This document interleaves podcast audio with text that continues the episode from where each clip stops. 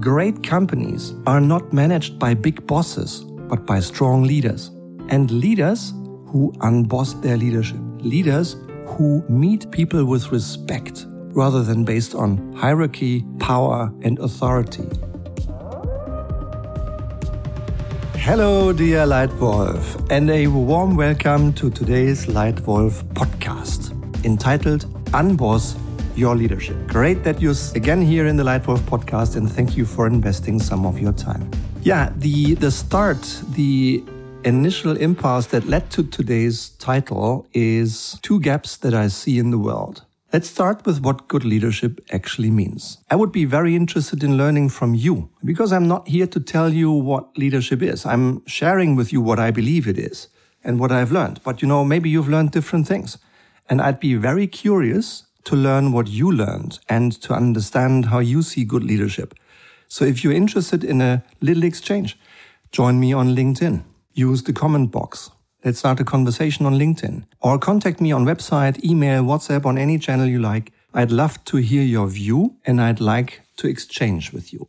But now into the topic. To me, good leadership means achieving extraordinary results by helping others do what's right. And good leadership requires developing good leaders. And I do see some things that work in the world, and I do see a few things that I think should and could work a little better or much better. Sometimes I observe the lack of leadership and sometimes I observe poor leadership. Lack of leadership. Just this morning, just a few minutes before I started recording this podcast, I had a chat with Tanya, my wife. You may have met her in our social media on Facebook or on LinkedIn on our website. We run this company together. And she said, Stefan, again, next week I'd like to run an event with my team. And there was nine people all together and i run already a second initiative and, and, event in parallel. So i'm asking the group eight people who can take the lead on event number b on friday. Response zero. So no one is wanting to take the lead. And example number two comes from sport. It comes from the world of football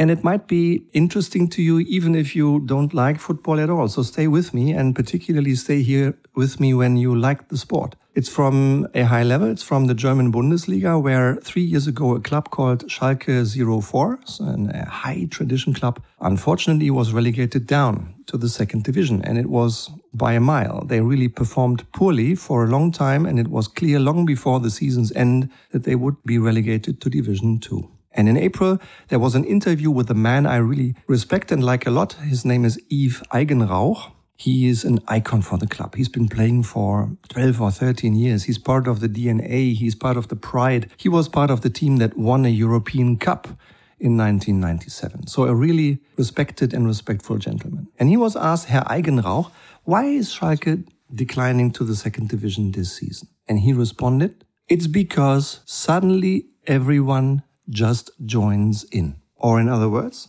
no one takes the lead. So I think that's one of the gaps in the world that sometimes when leadership is required, everyone observes rather than taking the lead. And another gap in the world, I think, is the way how leadership is done.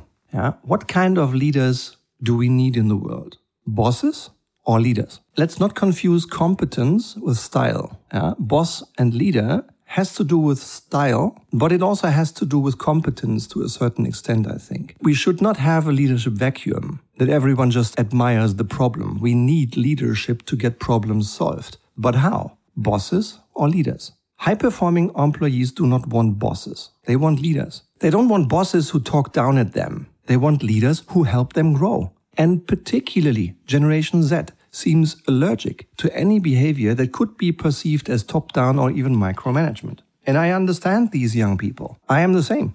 I also dislike being micromanaged. It happened rarely in my career, but it did happen. And upon reflection, I think I might have been co-responsible for causing the problem. The problem was not only the behavior of my boss. I think partly I was responsible myself as well because I gave a vacuum. I didn't lead my boss well enough. I didn't give her or him the impression that I'm in control. This happened twice, maybe for three or four days each, but within five days I had eliminated the problem because I want to lead. I want to lead myself. I want to lead my business. I want to lead my brand. I want to lead the people around me. I want to lead my boss. I want to help these people grow and perform. That's why. So my, my normal state is I do my best to lead rather than be micromanaged. But on the other hand, I also admit, I think when micromanagement occurs, it's at least as much the leader, her or himself, who is responsible for this problem. Because if I feel the need now to jump my people into their shoes and get close, then probably I didn't delegate properly a month ago. Maybe I didn't clarify my expectations well enough a month ago. Maybe I didn't empower them or didn't give them the resources they need. So I think micromanagement now has its root cause in my own delegation behavior a month ago. So I'm responsible as a leader as well. And I should stop that because when people feel micromanaged, they will never perform their best. So it still happens. Yeah. I've seen it, heard a quote, for example, last week in a client workshop. Here is the quote. Hey, boss. And again, Mr. Miller cut off two others in today's meeting. He's behaving in a really impossible way. He always needs to be right. Unquote. And here it comes. I do believe that some old fashioned bosses, typically men, and I'm a man, I can say this, typically some old men need to be right all the time. They need to be right. It's more important to them to be right than to find out what is better. What's the best solution? And this slows down progress. This frustrates people and your best people run away first. So don't insist on always being right. Your consumers, your customers don't care who in your company had the idea. They don't buy your idea or someone else's idea. They buy a great service at a good price. And that is better than competitive offers. They don't care who originated the idea. They just want a great idea executed well. So let's focus on what's right rather than who's wrong and who's to blame. Now, luckily, our business is growing fast and more and more people are, are joining our team. And in our daily client work, we are helping more and more companies to transform into better leadership. In doing so, and I'll do it the next time tomorrow in Europe, we will have a workshop with the top nine of a, of a strong and growing company, but we want to make a change and lay the base. And how we do it is we first aim at creating full awareness of leadership, of those leaders' own behavior uh, we've recently started it with a great Italian global business. We started with 12 individual leadership assessments of all members of the leadership team. And I can see how that basis is now unleashing power for this team to take off and lead the whole culture and the whole company onto a different level. So it started with self awareness. Uh, and people need to be aware. Everyone needs to be aware of the impact of their own leadership behavior on others. This awareness needs to be turned into new behavior and into new routines. Because great companies are not managed by big bosses, but by strong leaders. And leaders who unboss their leadership. Leaders who meet people with respect rather than based on hierarchy, power, and authority. They want to engage with people on the basis of trust, responsibility, and humility. Yeah? The best leaders I've ever met combine two great skills in one individual. Strong professional willpower combined with huge, endless personal humility. They unbossed their leadership a long time ago. So let's reflect. How about you? How about me? Do you ever lead like a boss or do you always consistently lead like a good leader? Have you unbossed yourself? So here we go. And by the way, if this topic, if this podcast helps you, if you find it interesting, I would really appreciate if you could just right now pick your smartphone, tap on the podcast app you're using. I'm doing the same and just click on the star rating and maybe give me a one sentence feedback. Why? Because this helps visibility of this Lightwolf podcast and it might help more people who are looking for good content on leadership and strategy to just get aware. So if you don't mind, click the star. And now, here, three ideas for you to think about. And maybe you're doing all of them already. Then just keep doing them because I believe they help. I have seen these behaviors correlate with success in companies. Here we go. Tip number one on how to unboss your leadership from top down to eye level. Bosses drive employees, creating a top down atmosphere. Leaders coach employees, helping them grow. And as they grow, the business grows as well. And the bigger the distance in hierarchy between two individuals in a company, the bigger the motivational effect of meeting people on eye level. Let me give you one example. It's been pretty much exactly 20 years ago.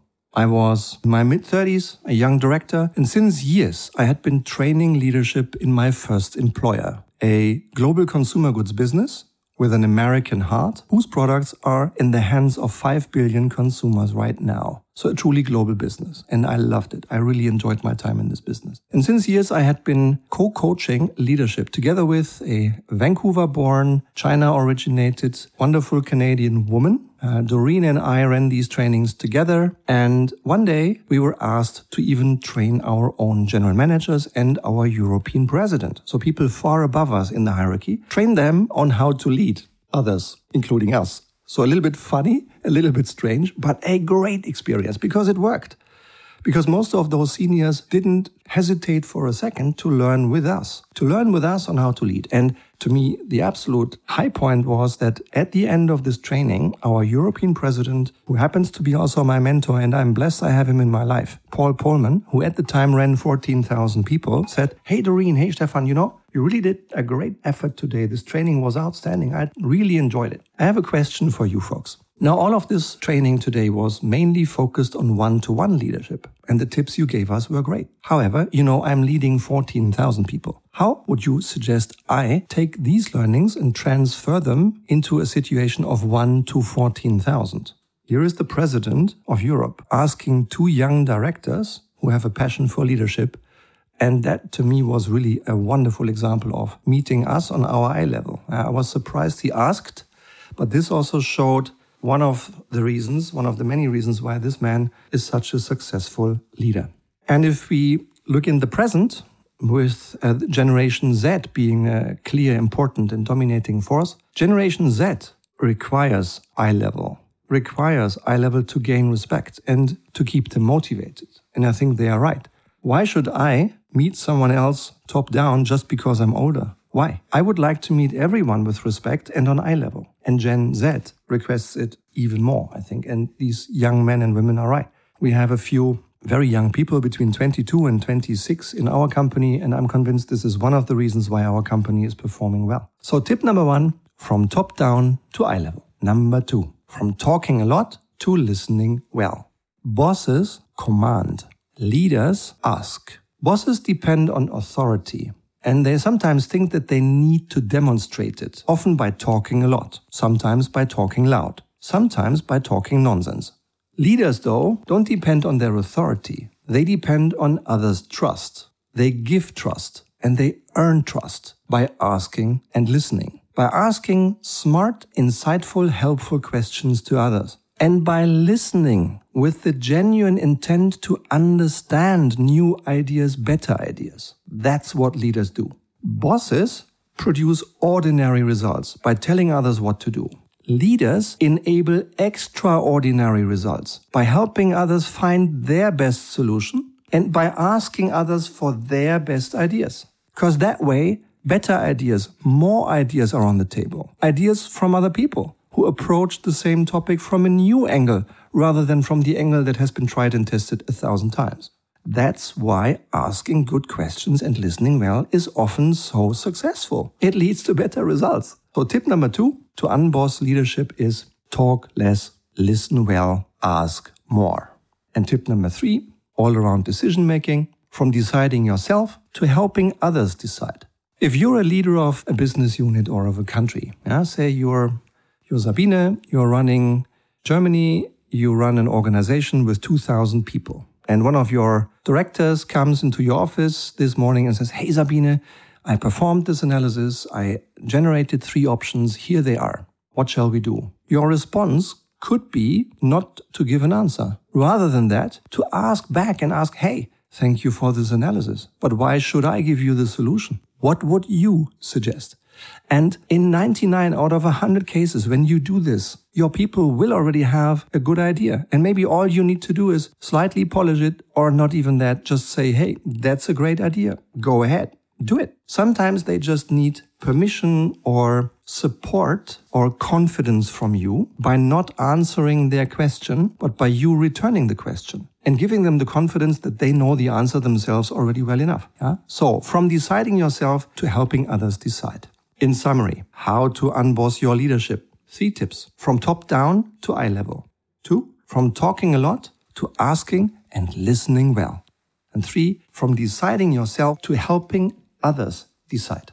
If you'd like to learn a little more about this, if you'd like to learn leadership together with me for an entire year, if you'd like to have access to my very best leadership tools, it's about 45 different leadership tools on all the decisive topics of leadership for an entire year, e-learning based at your convenience, however you want, a few short videos, great tools, some tasks, and even six times a year live coaching with me, then please have a look at our Lightwolf Academy. Maybe this offer suits your needs, and if so, I'd be really happy to soon welcome you as a new member of the Lightwolf Academy. And for today, I'll just say thank you for your time. I hope you've enjoyed this podcast. I wish you a great day and I look forward to welcoming you again very soon here in the Lightwolf podcast. Thank you. Enjoy your day. See you soon. Bye bye. Stefan.